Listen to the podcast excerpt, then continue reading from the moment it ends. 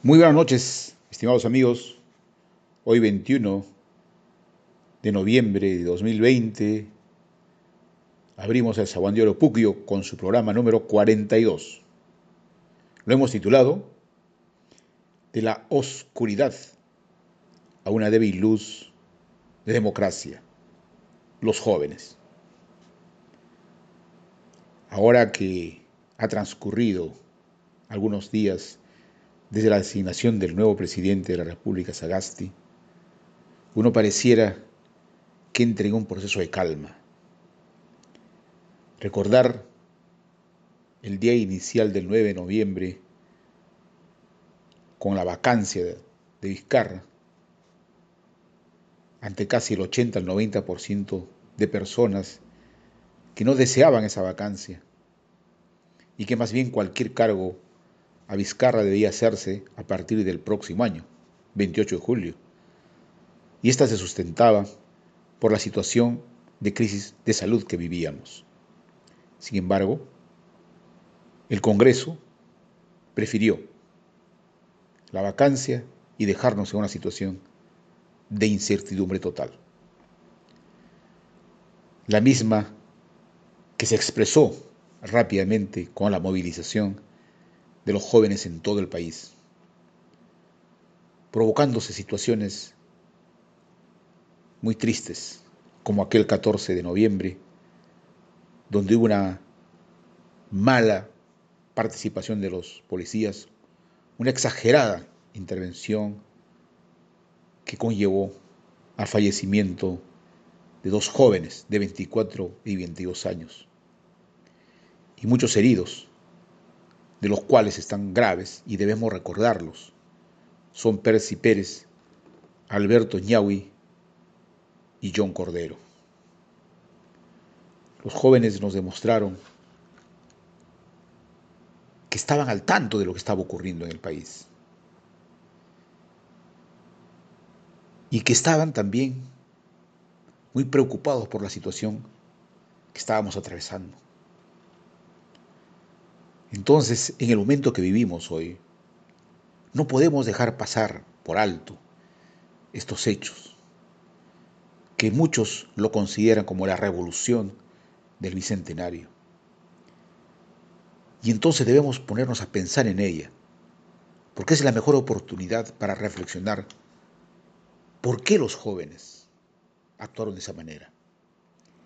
¿De qué se hartaron? ¿Del Congreso?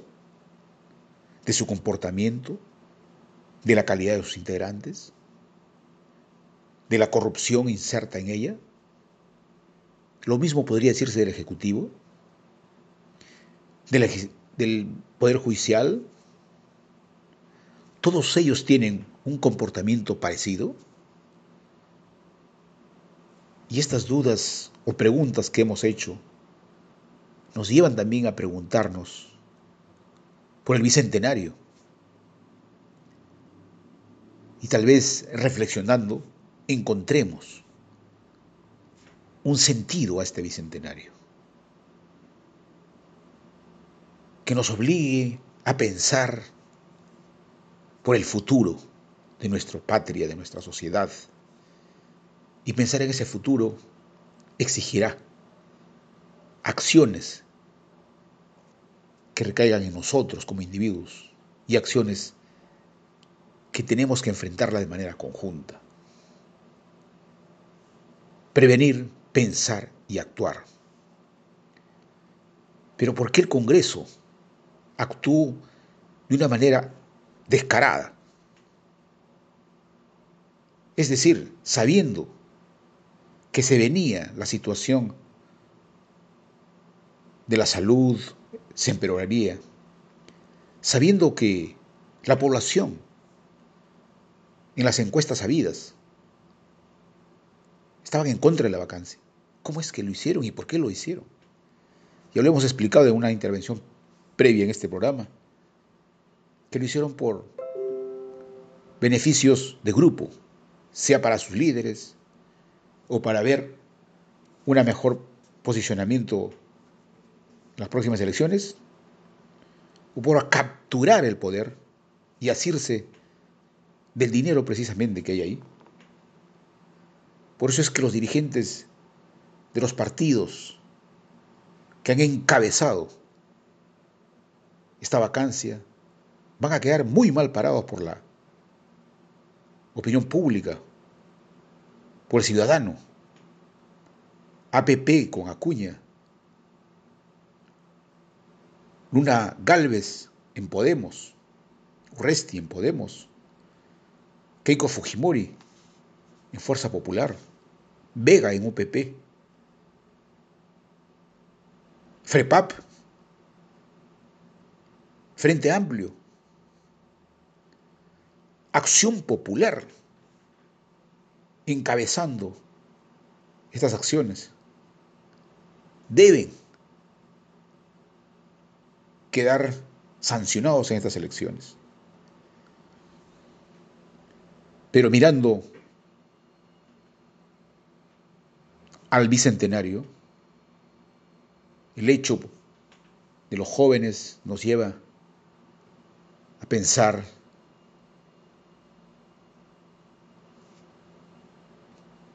sobre el papel de la juventud. La juventud, usando la tecnología, rebasó las paredes obsoletas de los partidos políticos, que se ocultaban cada cuatro años y aparecían, pero ostentaban el poder. Los jóvenes superaron largamente y tomaron el poder, hicieron política, tanto que retiraron a Merino. Otro hecho importante de esta revolución ha sido la forma como se han organizado, sin liderazgos, rechazando el comportamiento clásico de los partidos, sino más bien se unieron por ideas, por sueños. Entonces, una nueva forma que hay que tomar en cuenta, cómo organizarse no los dieron los jóvenes. Y un tercer gran aspecto a reconocer es que los jóvenes nos demostraron el amor al Perú, incluso poniendo su vida en juego. Estos jóvenes luchaban por su felicidad. Querían darle contenido a su vida y por tanto no permitían ni permitirían que se la roben, que se la destruyan. Y era suficiente con ver a sus padres trabajando desde la madrugada hasta, altas horas de la noche, duro, para darles un mejor futuro a sus hijos. Y sin embargo, no lo alcanzaban. Entonces sus hijos observaron eso y no lo iban a aceptar. Porque querían un mejor país y que era factible alcanzarlo. Y por tanto, no les importaba entregar lo más valioso que era su vida. Porque simple y llanamente, como jóvenes, peleaban por sus sueños. Para ellos no les importaba una meta, sino el esfuerzo que seguían caminando por ese sueño. Ahora para rescatar y convertirlas en enseñanzas. La primera es que nos han enseñado a que las personas que accedan a algún cargo y sean representantes de su pueblo, estos representantes tienen que estar al tanto de lo que quiere ese pueblo. Tienen que aprender a escucharlos, estar pendientes de ellos en esta oportunidad de la salud, del empleo, la tranquilidad. Queremos que los representantes del pueblo procuren un país con oportunidades para la juventud. Segundo, que con la tecnología estos partidos anquilosados han sido rebasados en su capacidad organizativa, en su capacidad de captar ideas, por tanto, han observado que hay nuevas maneras de participar. Las tecnologías nos han puesto un instrumento que pone por debajo a los partidos y por tanto, si quieren sobrevivir los nuevos partidos, deberán incorporar al joven y estas maneras de reunirse vía la tecnología. No más partidos captados, cooptados por líderes que no se mueven nunca. Y no porque sean conductores insignes, no, sino porque disponen de dinero. Tercero, que el Perú sí tiene una esperanza mostrada para ser un Perú mejor. Y lo han hecho los jóvenes. Esa esperanza pasará por recordar en estas elecciones y castigarlos a estos partidos golpistas, que son de izquierda, de derecha y de centro, populistas también. APP, Acción Popular, Frente Amplio, Fuerza Popular, UPP, FREPAP, tienen que ser castigados, porque no podemos aceptar que vuelvan a ser representantes nuestros. Ellos no nos representan. Una cuarta enseñanza muy importante es que nuestro país sí dispone de gente calificada, de gente capaz de poder conducirnos hacia mejores estadios de bienestar. El ejemplo lo ha dado Sagasti, nadie lo conocía, pero lo hemos observado en su discurso, con los estudios que tiene, con los años que le ha dedicado al planeamiento, a la innovación, a la tecnología. Está años luz de los candidatos o líderes de los otros movimientos políticos. Eso nos demuestra que hay gente calificada que puede colaborar para sacar adelante al país y que estos partidos políticos no los tienen. Y no los tienen porque han cerrado las puertas a ellos o porque esta gente calificada desconoce las capacidades y calidades de estos partidos. Por tanto, los nuevos partidos que se instalen tienen oportunidad de identificar estos cuadros de gente mayor, de gente joven que quieren a un Perú y tienen capacidades para conducirla. Hay que participar en estos nuevos movimientos políticos. Y finalizo con una enseñanza que nos ha dejado el Tribunal Constitucional. Nos ha demostrado que a pesar de los acontecimientos, estos 105 parlamentarios, más el Tribunal Constitucional, corren en sentido contrario hacia el progreso de nuestra patria. Pareciera que más les importa la consolidación de sus grupos, el protegerse, el mantener el poder. Y entonces eso nos obliga a ser muy cautelosos y vigilantes. Porque tengas en cuenta que al no haber aclarado el significado de la vacancia en la, denominación de incapacidad moral permanente, queda abierta la posibilidad de también oponerse e intentar vacarlo a Sagasti. Hay que estar muy vigilantes.